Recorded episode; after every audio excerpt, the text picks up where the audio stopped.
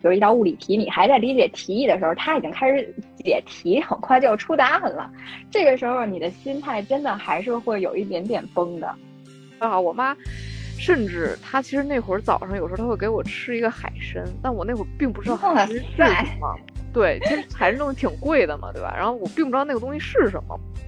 第二天考完理综，因为我理综有一道大题没解出来，应该是一道化学推断题吧。我出考场就跟我妈说：“哎呀，理综没考好。”你要想摔点什么东西，你就摔书。书这个东西吧，你看它是有一定分量的，但是你就不怕它摔坏，对？你说你摔个杯子，摔个。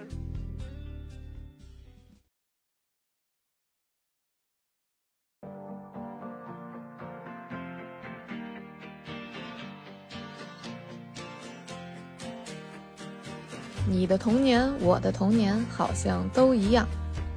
你的人生，我的人生，各有各的样儿。旁观别人的故事，收集不同的活法，在人生样板库里遇见故事里的自己。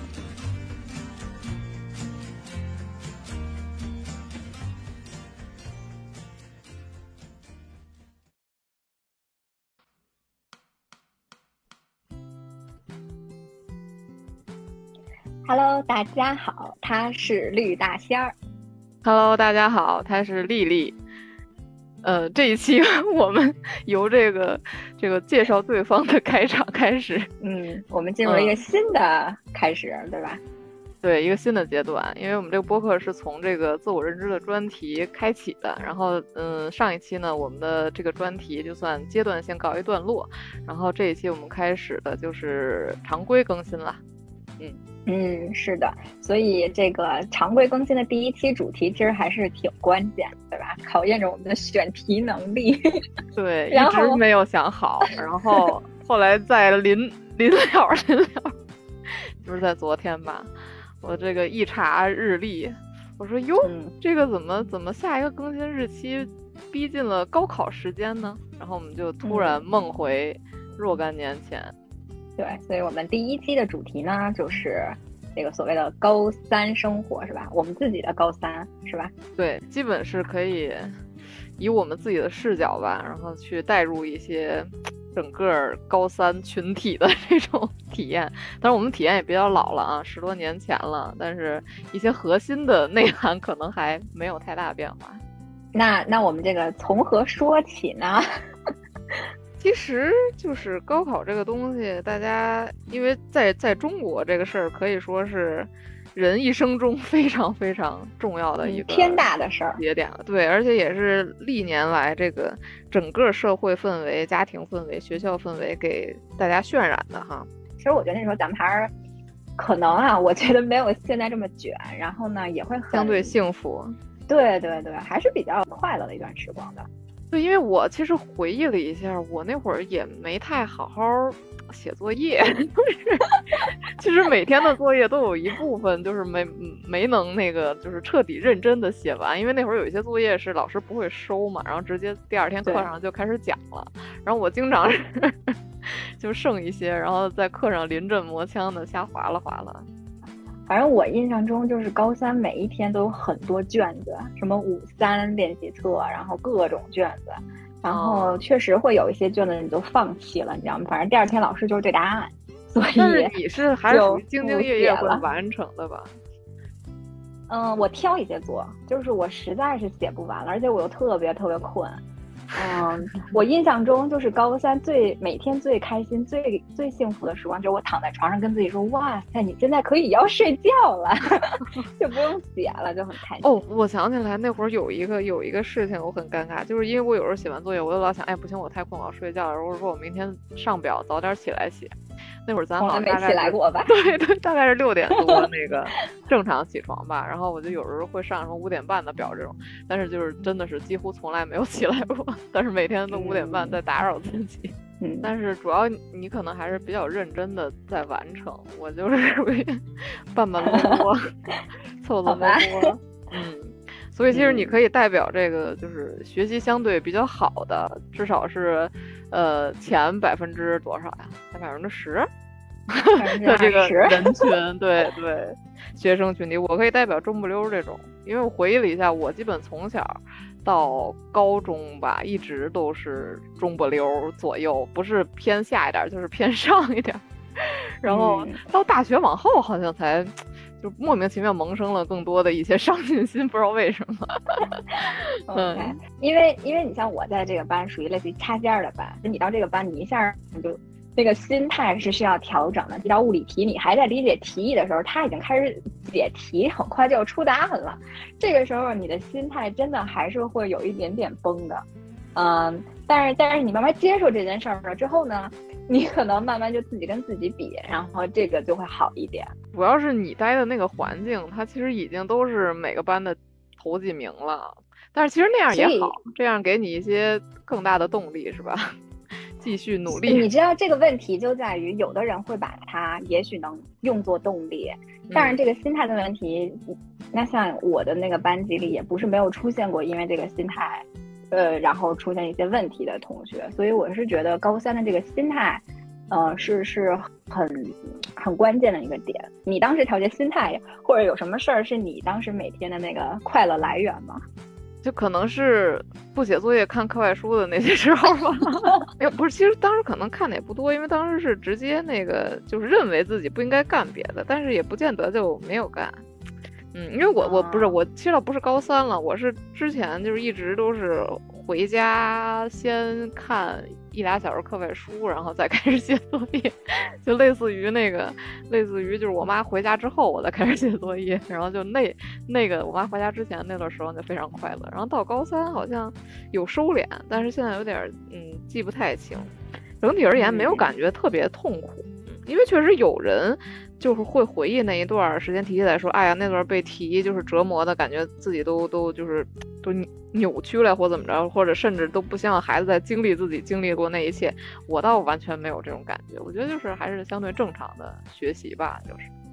嗯，我也是这种感觉，就是我没有说那是一段特别特别痛苦的时光，有可能是比如当时的班级氛围很好，或者你在那个班里有很要好的朋友。而且加上，其实咱们这个学校的老师真的都还是非常，我觉得是很好的老师，所以就是整体加起来这些环境因素加起来，就是让你觉得好像那一年过得也不是那么痛苦，是吧？对，师资相对这个素质 而言还是蛮高的，嗯嗯，没错。咱们咱们提到老师的这个整体水平和素质比较高，其实可能也会牵扯一件事儿，就是因为咱们那会儿都进行了一些这个，这叫什么？呃，就是学生时代 恋爱的一些行为啊，可以称之为早恋啊。但是，但是其实当时老师和家长可能他们彼此有过一些同步吧，但都没有对咱们有一些就是反方向的一些压制或者一些不好的一些刻意的干扰啊。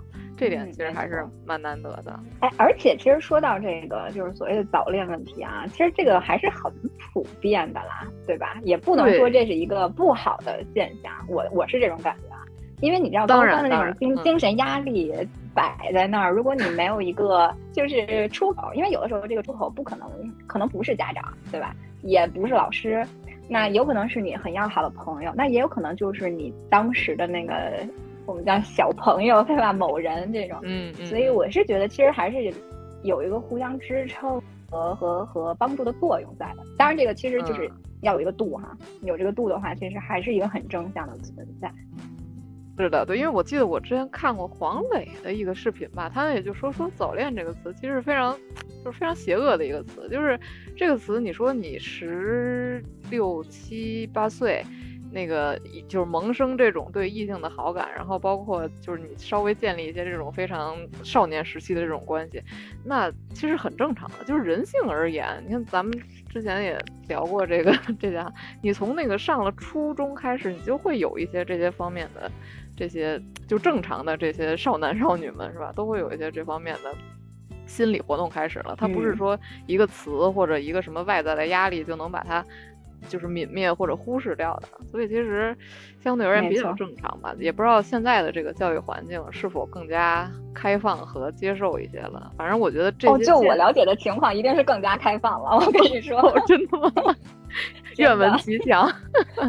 呃，就可能我小学的学生啊，就会有时候跟我聊他自己的小朋友什么这。我的妈呀，就是小学就就开始如此。嗯，小学，哦呃，初中可能更多一些，但小学已经有了。但咱们那时候基本上还是在高中时期吧，我觉得，嗯，多一些。对对对，而且嗯其实说到家长和老师的反应，感觉他们可能也是在观测咱们的学习情况哈。就是如果学习情况有巨大波动，他们可能就时刻就要出手了。嗯，索性谈了。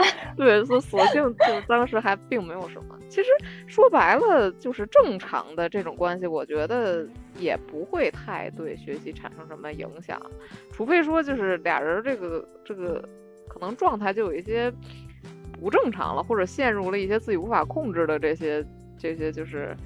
怎么说？嗯就是这种情绪的这种这种波动才会影响学习。正常不就是平常聊天多了个人是吧？然后你这个稍微心思会会会有一些牵扯，但正常并不影响学习。你感觉呢？嗯，我觉得是吧？是这种嗯感觉。嗯对，嗯、那比如说这个学校的老师，你还记得谁吗？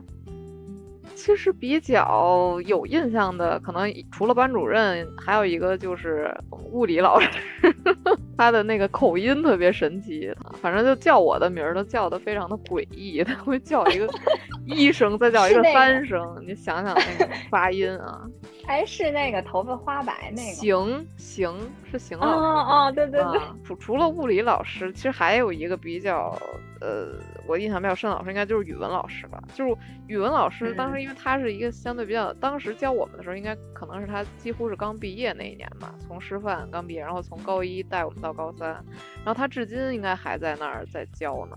咱们这个学校这个师哦资力量还、还挺稳定啊，就是这个这个，嗯然后他他对我比较特殊一点在于什么呢？因为他其实当时他也算比较年轻嘛，所以可能相对而言离咱们的年龄近一点儿，就会平常交流多一点儿。然后后来就是我毕业之后，呃，每个教师节其实都会跟他发一小段话，然后其实每年也仅仅就联系这一次，但是一直到至今吧，一直都都都都都保持着这种联系。然后哦，真的吗？哇，真的这么久？哇，对，然后其实可能也是因为头两年就是在发发完之后，就也也都有回应，后来就就就渐默默的就变成了一个 程序，就是有这个教师节的时候，我除了会想到那个厉老师，就还会想到我的这位老师。还有我们初三的那个肖老师，那个我们不是还有个嗯群？嗯，对对对对对，那个老师也是蛮 很好的。对咱们整体其实是挺挺挺正向的一个作用，因为是从初一嗯开始嘛，可能是建立一些学习的意识啊，或者学习方法是吧，等等的这种。嗯，整个班风就很正，你会觉得其实，对，都是打了一个挺好的基础。嗯，嗯，反正是的。对我是跟这个语文老师还是相对联系会，就是还还有联系吧，其他人基本都存在于记忆中了。嗯嗯，你呢？啊，我可能也是物理老师，那个冯老师，但是其实不是说因为，呃呃，是因为某一件事儿，是我当时高三呢最差的一科 就是物理，我就是学不明白，哦，然后呢，就学不到满分，只能只能是八九十分是真的读完题就是我，就还得再读一遍这种。然后我有一次物理考试，我印象中应该是四十多还是五十多，是我学生时代唯一的一次不及格。然！后，嗯，对，就当时呢，我我考完那个试，我就知道完了，就是完蛋了，就是你考了什么玩意儿。嗯，但是我没有想到那么差。那是个小考吗？应该是个小考，肯定不是期中、期末这种。呃，对对对，但是嗯我印象中可能当时班里大概不止我一个不及格，可能还是有小范围的不及格吧，但也没有很多，应该个位数。然后我就很怕什么呢？第一，我怕他，比如说找我谈话，或者跟我家长谈话，或者比如在班内去说这件事儿。然后我其实也是，就是不知道怎么去面对这件事儿。但是呢，其实他后来在讲卷子的时候，我印象中他就把它弱化处理了，然后就是还是鼓励大家为主。然后，嗯、后来这些题我也弄明白了，嗯，然后在高三毕业的时候，我给他发了一一个短信，我就说，我说这个冯老师可能您都没印象了，但是其实呢，有一件事儿，呃，就是对我来说是印象很深刻的，我给他讲这件事儿，我说其实当时您对于我们的这种所谓的怎么说呢，包容也好，或者是鼓励式教育，其实对我来说是呃非常感谢的。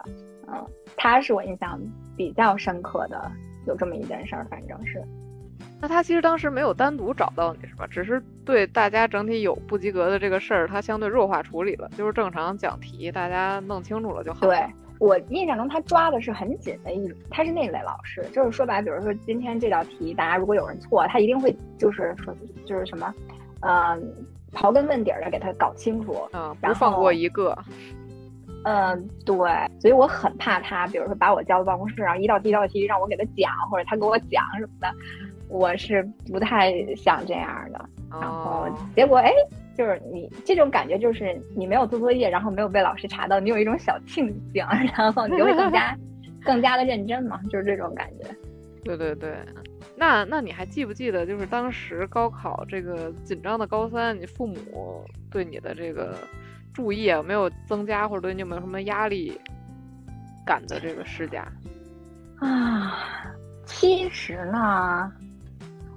因为当时是这样，这涉及到这个这个一些个人史，这个，嗯，我高高一和高二的时候，因为我当时家里是有一些事儿的，啊，父母之间，所以，嗯，我自己觉得我是没有太去依赖他们的，反而可能当时这个某人给我更大的一个支撑，是这个，嗯，不太一样。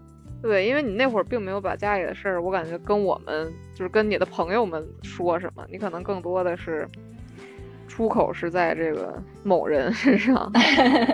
对对，所以所以其实好像那段时间家里呢，可能更多的是后勤工作还是做的比较好，但是因为情绪上，你知道可能这是一个不对的情绪嘛，这整个家里是一个不对的情绪，你就没办法说你再去添加更多的不对的情绪。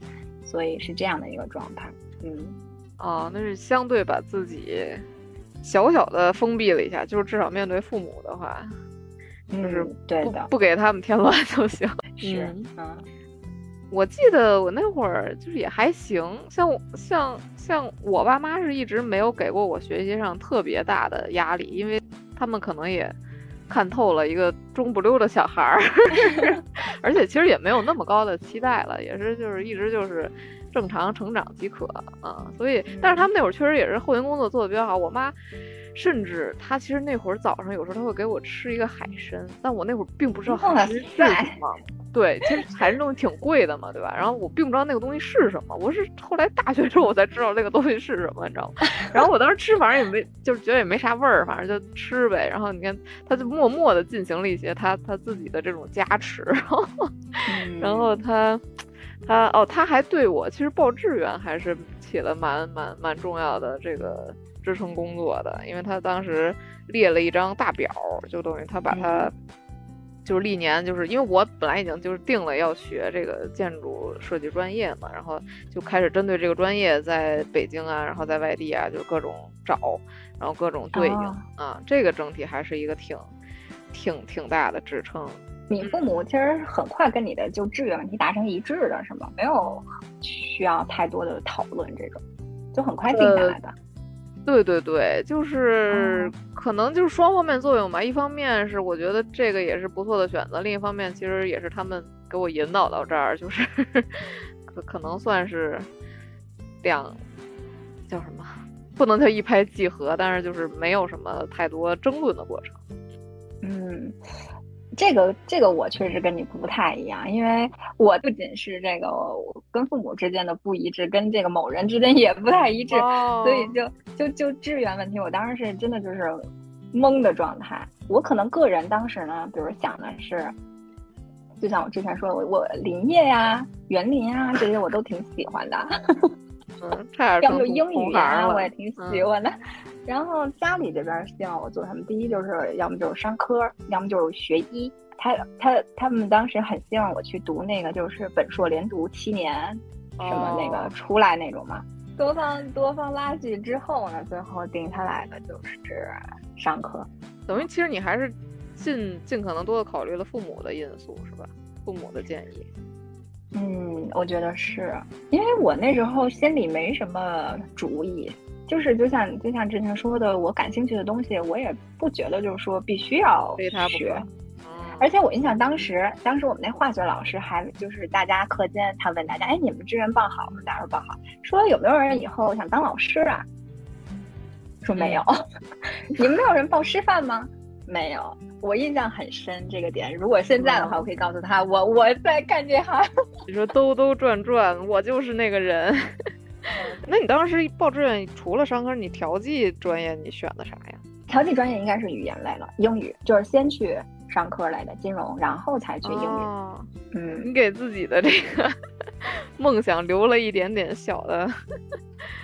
小的嗯、是因为当时其实报这个学校，因为像可能要跟大家实力根本不允许你 拥 有调剂的机会。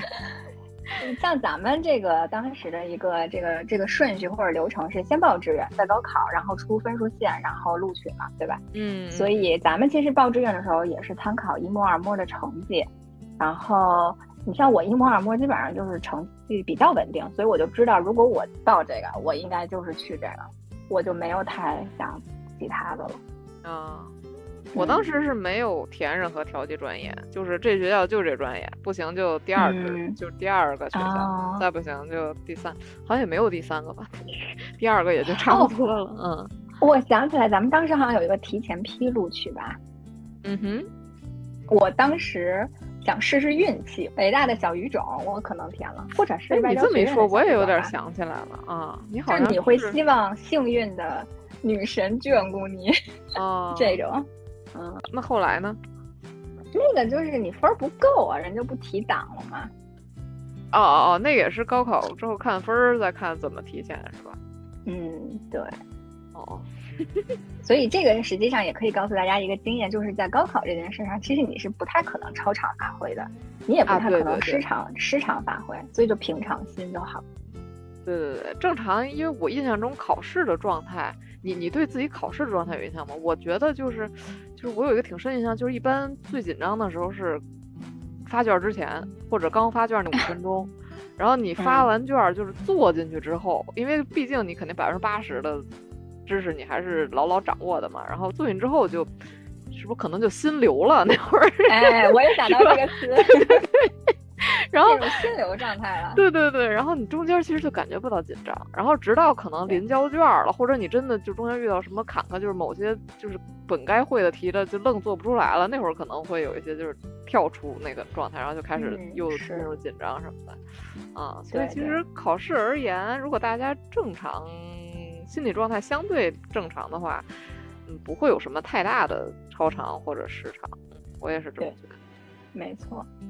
当时我分儿好像跟一模也差不太多，对，人说一模一般就是和你那会儿啊，咱那会儿就是说就是基本就是那个数了，按那个估就行。嗯，是的。哎呀，这个志愿还是 你看，就是遥看当年的这个志愿到今天的这个影响哈、啊，还是有那么一些些蝴蝶效应的，是不是？没错。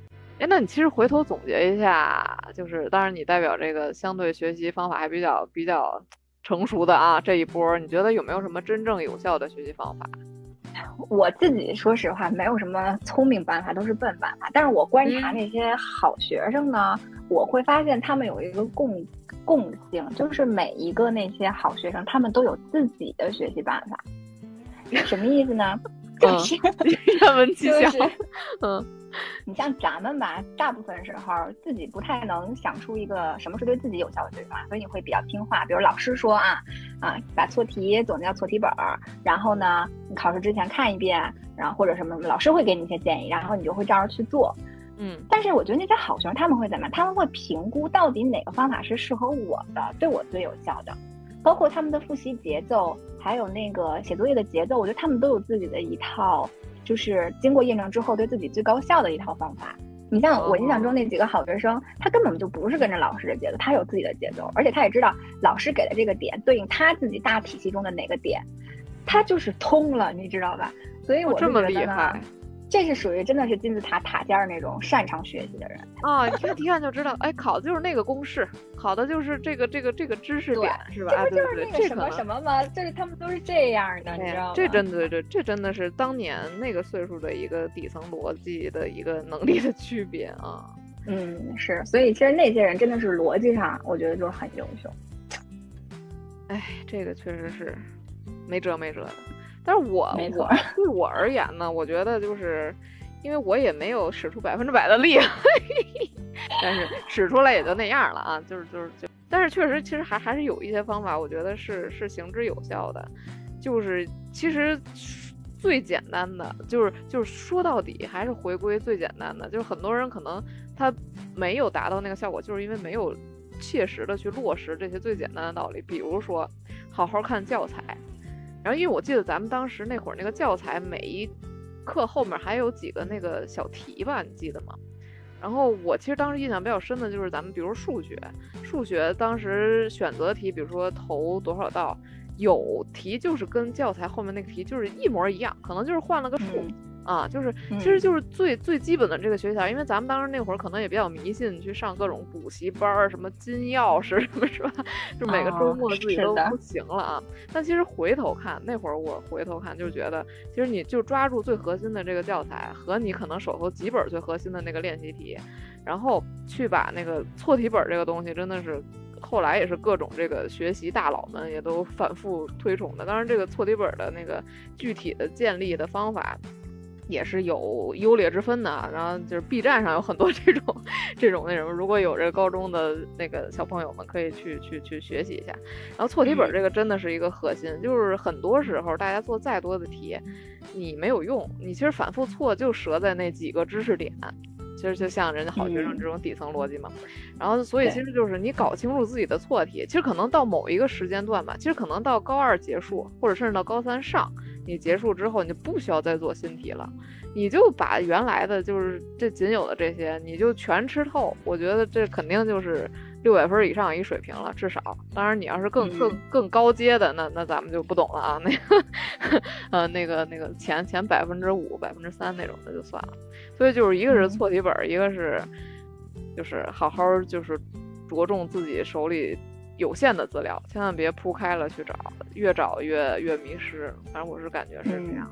对，我记得当时老师就说你啊，就把那个你们就把那个能抓的分儿别丢。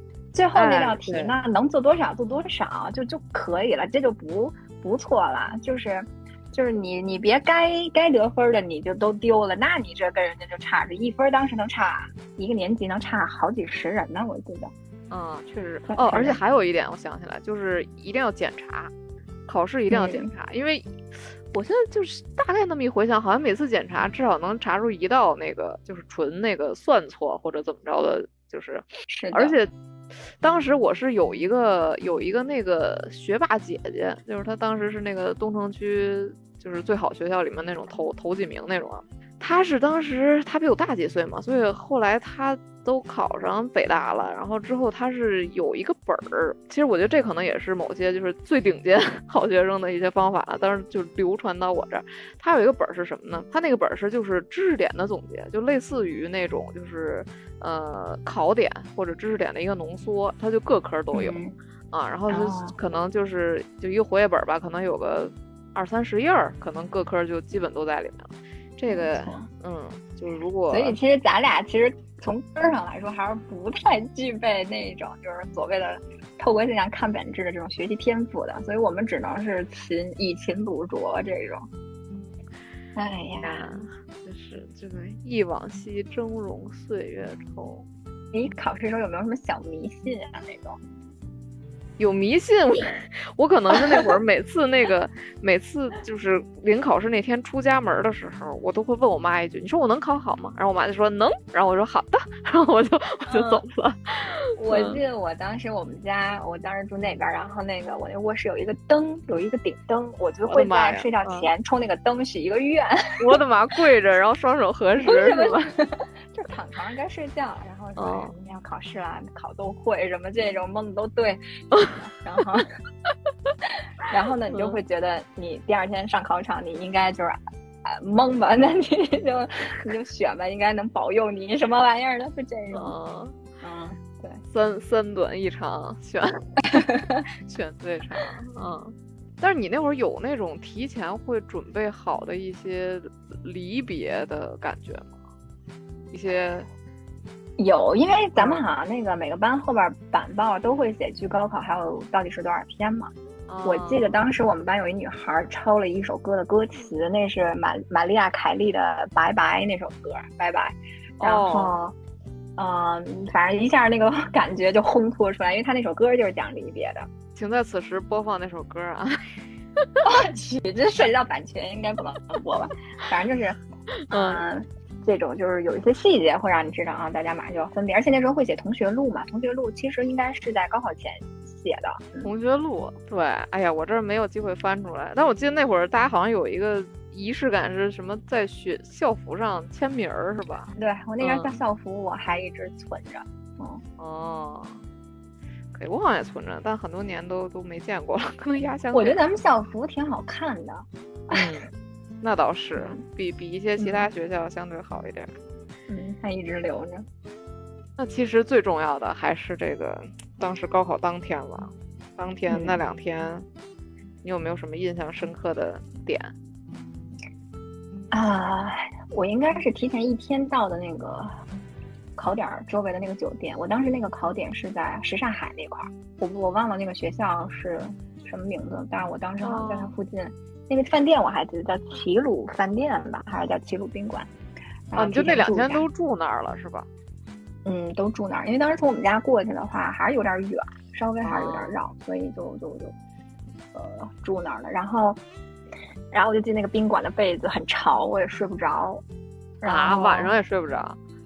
啊，真的是会紧张的睡不着。我我应该是可能就睡了很少的时间。嗯。然后就就进考场，第一天的话没什么感觉，第二天考完理综，因为我理综有一道大题没解出来，应该是一道化学推断题吧。那道题好像得八分，我现在还记得。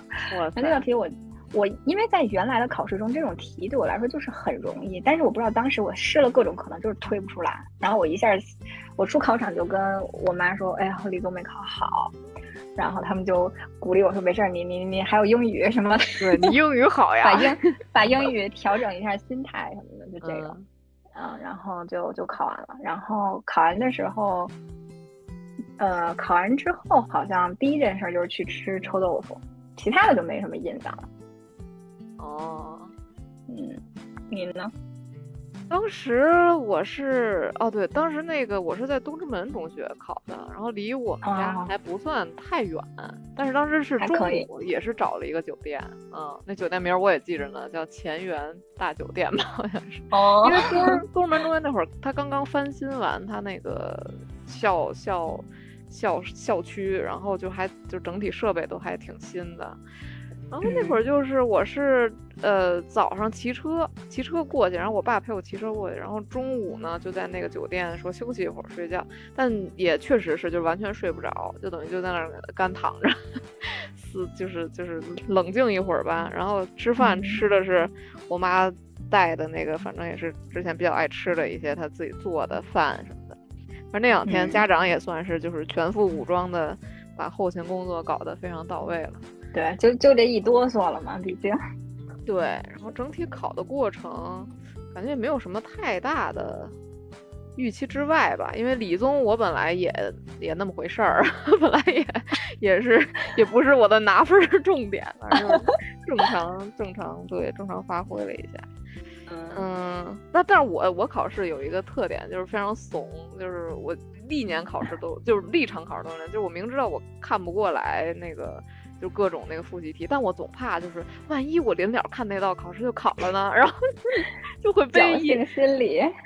不是，其实不仅是侥幸，可能也是一种我就是老想把就是各种可能性包全的这种这种这种完备心理，你知道吗？然后就完美主义，你这是可能有一点，然后就就总背一兜子书，所以我就一直特别佩服那种考试就是去就带一根笔一一个一个什么什么考考证就去了，啥也不看，说爱咋咋地了就那样了。嗯，反正就是其实真的就是你那一天就是最后一天打完铃出来之后，你你真的还是会有一点感叹啊，就就过完了，就考完了，然后你的这个高中生活就翻篇儿了。反正我自己还是有那么内心一颤的这种感觉的，是吧？因为我是一般会习惯性的在这种大节点后陷入一种莫名的叫什么呢？就是莫名的平常加稍有。感慨的心情，就是那是一种什么感觉呢？就是，就是我会发现这么大一件事儿，你你。过去了就是过去了，然后你当下的那个你，你也就还是很正常，你会正常的去啊吃饭 睡觉，然后进行接下来的生活。然后，但是你有一丝怅然，就是你确实就是感觉某一段时光吧，或者说青春，它真的就是翻过去了。但是这未来还是未知。当然，当时我们对未来还是充满比较好的这种 憧憬，就是这种一种比较交杂的复杂的情感。对，对对对。反正这个走过一次高考啊，还是我觉得对人生来说也是浓墨重彩的一笔，就是很难忘的一笔，应该说是。嗯，是的。所以其实从这个角度而言，我是觉得高考本身它还是挺挺珍贵的一个经历的。就是有些人可能觉得你如果能不高考或者躲过高考是是非常好的一件事，但可能某个角度而言，经历高考也是非常好的一件事。它是你就是人生中有那么一段时间。就是全力以赴的去去去奔赴一个目标，而且你那段时间你心心思非常的单纯嘛，就是这一个目标，你也不会说有之后你真正步入社会之后各种的考量哈，各种方面的影响或什么的，而且它其实也某种程度上锻炼了很大一部分人的这种。一些学习能力吧，或者甚至是呃挑战自我的能力，或者说去战胜困难的能力，对吧？因为有些人可能当时有一些应激创伤了，然后就说：“哎呀，我再也不要，就就觉得那段时间就是纯是就是消耗自己，然后但是自己没有什么获得。但其实感觉上，嗯，这种抨击的这种所谓应试教育啊，或者怎么着的，其实还是有一定程度上是对我们自身带来良好影响的。”我是觉得这方面还可以。嗯，就原来帮那个朋友录高考特辑的时候，我就我就想到一点，其实我觉得到现在也是我很认可的一点，就是高考是为是为数不多的你人生中只要你付出，基本上就是会有结果的一件事儿。就比如说你这道题真的背了，那你那你会了，你到时候考到这道题你就能得分儿。因为你越往后走，你的人生。你会发现，大部分时候你的付出不一定有回报，嗯，所以我是觉得说，其实这么来说的话呢，就是，呃，把它当成一个还是一个很珍贵的一个机会，就是拼一把啊，看看自己到底会多少，啊，其实也是认识自己。边界或者认识自己极限的一件事儿。你像咱们，其实说白了，如果我已经尽了百分之九十、百分之一百的力，我发现我还是只能选上，那我那我认了，对吧？我 我大概就是这么天资，咱就这样了，就是这个分数段的孩子。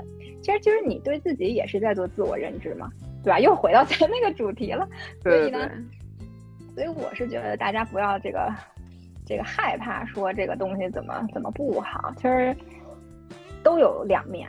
嗯，是的，我印象中，可能我上大一、大二的时候，看到那个，比如说又到高考日的时候，我还会，就是类似于感慨一下啊，我已经什么高考之后一周年了啊，我已经高考之后什么两周年，就是你看着后边的孩子一波一波往上的时候，你你会觉得啊，你要经历一遍我经历的东西，你要走一遍我走过的路，还会有这种就是怎么说呢，有点。嗯，语重心长 啊，有一点吧，惺惺相惜的感觉呢，就是哎，都不容易啊，但是你们走过来就可以了就好了，就这种。对对对，嗯，哎呀，高中生活还是很遥远的。其实当时那会儿，有的时候觉得，就是你当时觉得巨大的烦恼，可能你在。今天来看，就是你当你抽到整个这个这个人生视角来看，你会发现其实它并不是那么的重要。但是当时你可能就真的很难过那个坎儿吧。所以如果有任何现在当下，比如说某一次小考没有考好，或某一个知识点 非常就是就难以攻克的这些小朋友们，的话，就是其实不要较劲。嗯对，其实其实你可以稍微对放一放，然后因为因为很多对很多过来人会明确的告诉你，就是他其实还好啊，不会有你想象的那么严重。嗯，对，就是就是把自己能做的都做了。我记得当时呢，好像当时后面黑板报的时候，我们当时那个班主任老师说，大家每个人上去写一个一句话，就类似于什么鼓励大家的，给大家长志气这种。我当时写的是，呃，岂能尽如人意，但求无愧我心。这句话后来还被老这师当堂天的呃主题曲吗好像是，不是我当时是听成龙吧什么一次采访说的，我就印象很深刻。哦，然后我就把这句话写上。然后我印象中，那个我们当时班主任还说，那个就是把这句话单独拿出来，就是在班级上跟大家再次去强调，就是这样的一个一个心态会会帮助你走过这段日子啊。就是你人生中人生中之后的事情也是这样的，岂能尽如人意，但求无愧我心，对吧？对，其实也是很好的一个心态的一个历练。嗯，是的。嗯，所以，所以这个虽然我们距离高考已经将近十四年了，对吧？也也不知道现在大家的这个高三的小朋友们，呃，这个是比我们那时候更成熟呢，还是说更更怎么样？但但是我们希望哈，趁就是利用这期节目，可以给他们传递一些所谓的这个正能量这种。嗯，是呢。嗯其实我觉得现在肯定是小朋友会相对成熟一些，因为他们的信息嗯接受来源已经非常广了。咱们当年用的啥手机啊？N 八幺、N 九五，对吧？那会儿。还没有进入这个这个这个智能手机的时代呢。啊，就是那会儿还是还是那个那叫什么诺基亚的什么塞班系统。就是那会儿咱们也嗯没有网络上这些资源，这其实时代我感觉其实可能其实已经跟咱们那会儿完全不是一个时代了，可以说。对所以可能我们今天认认知到的这些事儿，也许我们现在的小朋友在他们小小年纪，可能已经已经自我 反思到这种事儿，也是也是不一定的呢，对吧？没准人家现在这个心理素质已经非常好了。对然后但是我们可能更多的是给那些就是心态调整，可能没有太多人去支撑他，去嗯去去，因为有的时候你会发现高三大家会隐藏情绪，你知道吗？我我哦反正当时班里有这样的同学，我觉得，就就就是比如说他没考好呢，他也没有大喜大悲在他脸上，但是他就一个人坐在那儿，然后也不表露情绪，所以我觉得可能如果有这样的小朋友，如果听到我们的节目的话，希望我们的节目可以可以帮你打开一些，对吧？不要自己把自己封闭起来，这是是不好的。哎，那说到这点，其实我有几个小 tips 可以可以分享一下，就是帮大嗯家 排解一下、发泄一下、嗯发泄一下情绪的方法。就是，嗯，一个呢，就是其实其实还是我之前说过的这个写，当然高三你可能没有太多时间啊，但是其实也也也是能有这个空间的。你如果有真有什么过不去的坎儿，你就自己写下来，写下来之后，对于嗯你之后去复盘这件事儿也是也是蛮有用处的，这是一个。然后第二个其实就是，当你真的特别生气的，因为因为你会发现人特别生气的时候，你必须是要有一个出口的。你如果真的就憋在憋在就是毫无波澜的表面里面的话，那你可能会长期。以往你会憋出病来的，所以就是我我当时有一个就是不太伤害外界，但是能能够发泄出你自己内心的那种气愤的 力量的方式，嗯一个是你要想摔点什么东西，你就摔书，书这个东西吧，你看它是有一定分量的，但是你就不怕它摔坏，对吧？你说你摔个杯子，摔个什么别的贵重物品，它它它的比较那个。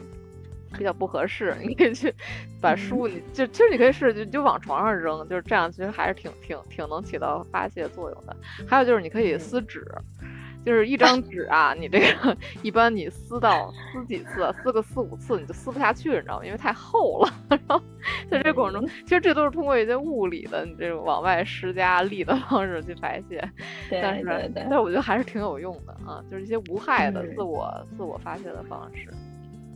我记得当时我我有一个方式，就是我不是骑车会穿过和平家园那一片儿吗？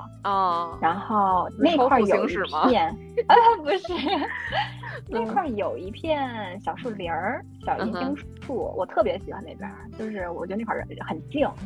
然后，呃，然后关键那里好像还有卖麻辣烫的吧什么的，反正原来就是那是我就是调节自己心情，就是我我觉得我骑车穿过那个地方，然后有偶尔可能吃吃麻辣烫，我就会觉得心情很好。我是靠吃就是是吧？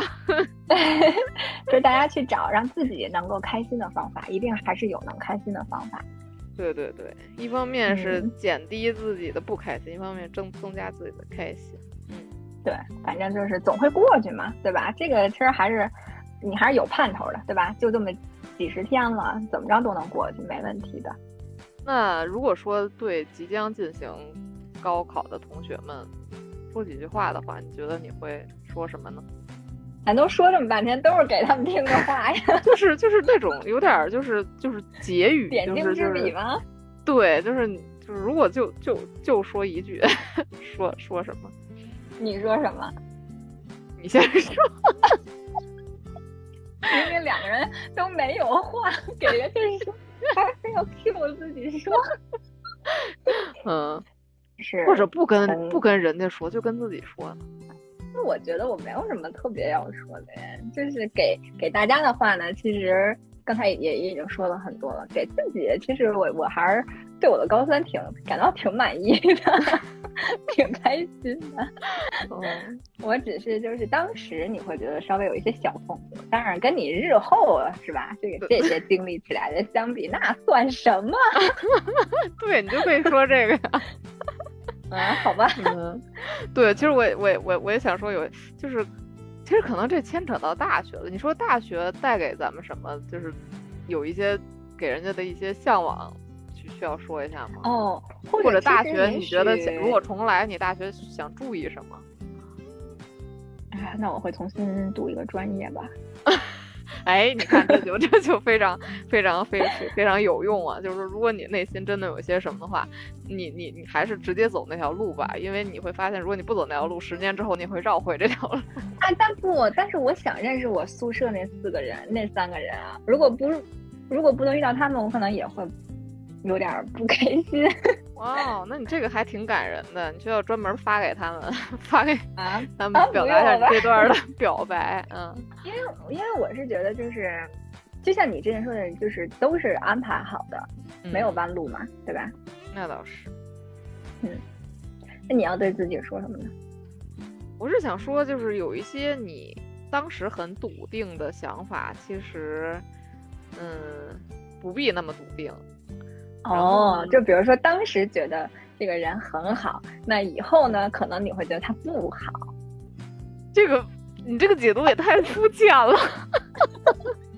不是不是，其实哦我当时是有有有过一些非常非常非常自不量力的想法，就类似于因为当时其实也是看课外书看的多一点，也是爱瞎想嘛，所以就会觉得，哎呀，什么这个这个人生什么这那的，其实自己看的比较透了，就是觉得觉得也啊没有什么。就是就是就是就是就是想不开的了或什么的，但后来你会发现，就是随着你的成长，你的这个这个各种人生阶段的问题还是会出现，你还是会不断刷新自己的认知啊，所以就是嗯。觉得这确实是一点，就是当时，因为我觉得当时在咱们那个岁数，咱们还算想的比较多，比较那个 清楚的一波了，但是就是你再往后发展，会发现，哎，还其实当时的自己还是很幼稚的。啊，然后嗯还有一个层面，可能就是像像你说的这个，就是就是你对于这个年少时期的这种恋情呀，就是还是 相对而言要更加独立和清醒吧，我觉得，嗯，因为当当年的我还是比较，就我人特别好劝，就是就相对自己的就是特别独立的表达自己的意愿，或者说是嗯想法的这种能力，其实当时还比较弱，我是这么感觉啊。哦，是这嗯样的。OK，啊哦，但但如果说说到就是就是就说几句话的话，其实就是简短一点儿，那其实就是说，呃呃，高考这件事儿它确实重要，但是它没有重要到需要压上我们这个一辈子的 希望啊或者前程什么的，所以大家还是嗯、呃尽量放松心态。嗯、另外呢，就如果有任何烦心事儿，都退后一步想，因为你往后啊烦心事儿还多着呢，嗯，是的，这一点点吧远没到头呢。对对对，嗯我可能想到的就是，我最近有一个呃，在在在想的事儿就是，就其实我们经常说过去和未来嘛，但其实呢，我们并不拥有过去和未来，你只拥有当下这一刻。就像我们现在此刻呢，也已经不再拥有我们节目刚刚开始的那些时光了，就是它已经过去了。所以这就是为什么意味啊？哎，这就是我最近在想的事儿，就是为什么大家说活在当下，就是这个意思。你的未来和过去都是由你现在这一刻堆积起来的，你也只拥有现在这一刻。所以，如果现在你在愁，比如说考试考试当天你会不会紧张，会不会做错，那个。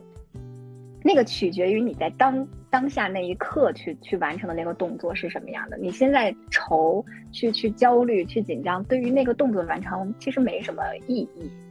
嗯，呃，你只有真正走进考场，坐到你的座位上，拿起笔开始答题的那一刻，才对你这件事儿会产生真正的意义。所以，嗯，就是考前焦虑虽然不可避免，但是呢，就如果我们能够有这样的一种所谓的理念，那也许我觉得。就是你会更知道自己要把握的是什么，然后自己的精力更多的要放在什么上面，所以就减少无用的内耗。我觉得也是，可能是我当时，可能是我现在想给当时的自己的一个建议吧。嗯，哦，而且我还我还我还想起来一个，就是其实就是高三生活虽然真的非常紧张啊，但是咱们不必要把所有时间都死死的限定在学习范围内。其实我现在倒真觉得，如果你每天有一定时间。能干点自己事儿，那你就可以选择看书，因为就是年少时期的这个看书的，呃量吧，或者你的涉猎范围，真的还是是你就是人生整体认知的一个基础。我觉得可以，就是哪怕高三嘛，我们也是可以有这些小小的缝隙的。你你刚才说的这个过去和现在，其实我想起来那个之前看过有一个。就这这就就非常的哲学和和和物理层面的结合。有一个物理学家他说过一句话，就是说，他是这么说的：说对意识来说，没有曾经和将来，只有包括记忆和期望在内的现在。嗯，没错，就是这样的，把握当下，yes，把握当下就好啦。嗯，那我们这个提炼了中心思想，那么是不是这期节目也走到了尾声？在暗示我什么？那其实整体而言呢，就是在在当下这个这个这个时间段谈论高考这个话题，也是想给，嗯，也是想蹭热点。Kind of，也是就是真是应景，就是随机想想想到的这个这个这个热点，那我就去做了，对吧？对对对，真的是就是又是一拍脑门就就。进入了 今天这一期，嗯，反正整体而言吧，对于高三的同学们，希望你们能够非常。嗯，等等到你们十年后再回看自己的这段时光的话，希望你们是带着这种美好和温暖和快乐的记忆的。嗯，就是千万不要把它渲染的特别的灰暗，或者就是只是充满压力。这也是你们就是青春时光非常非常美好和重要的一段。嗯，而且考后呢，你们还是有很长时间的大把的这个休息时间的，所以嗯，加油干，然后 迎接你们的。大学生活就要来了，美美美好时光吧。嗯，大家加油，加油，加油，加油。嗯嗯，OK，那我们就今天就聊到这儿吧。好的，那这一期就先到这里啦，大家拜拜。嗯，拜拜。